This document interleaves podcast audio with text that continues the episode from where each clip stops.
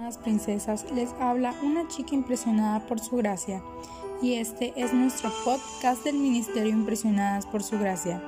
Estás escuchando Reto de Lectura 365, una chica impresionada por la palabra.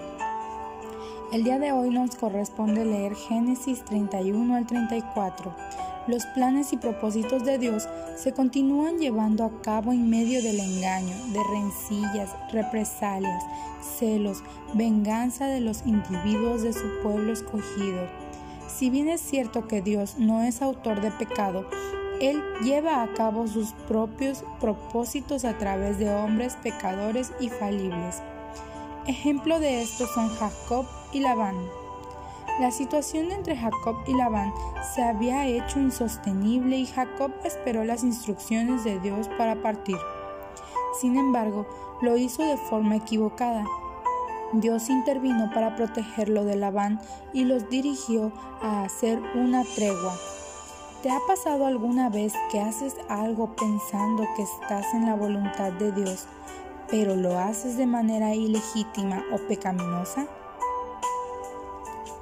Jacob lucha con Dios. Cuando Dios quiere santificarnos, hacernos madurar y usarnos, usualmente tiene que quebrantarnos. Jacob tuvo un encuentro con Dios del cual salió cojeando. Dios lo debilitó para usarlo. Su cojera sería un constante recordatorio de quién estaba realmente en control de su vida. ¿Ha sido quebrantada por Dios? La persona que Dios usa más poderosamente es aquella que ha sido humillada por Él y ha sido fortalecida por Él en el proceso.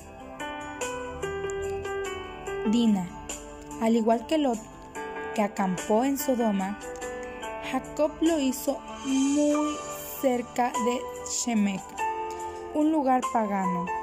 Dina abandonó su lugar de seguridad y caminó cierta distancia sola para visitar a unas jóvenes que, vivían en la región. Lamentablemente fue una decisión poco sabia y cayó en manos de los impíos de aquel lugar, provocando trágicas consecuencias. ¿De qué forma puede una joven ponerse en el camino del peligro hoy? ¿Te ha pasado que empujas los límites de seguridad y luego te ves en aprietos?